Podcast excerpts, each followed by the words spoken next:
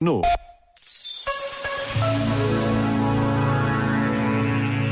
Sobre o papel de cada um na mudança do todo, escreveu Domenico Marron. O importante é envolver-se, sentir-se parte ativa do processo em concretização, de maneira totalmente independente da dimensão visível da função e do papel que se exerce.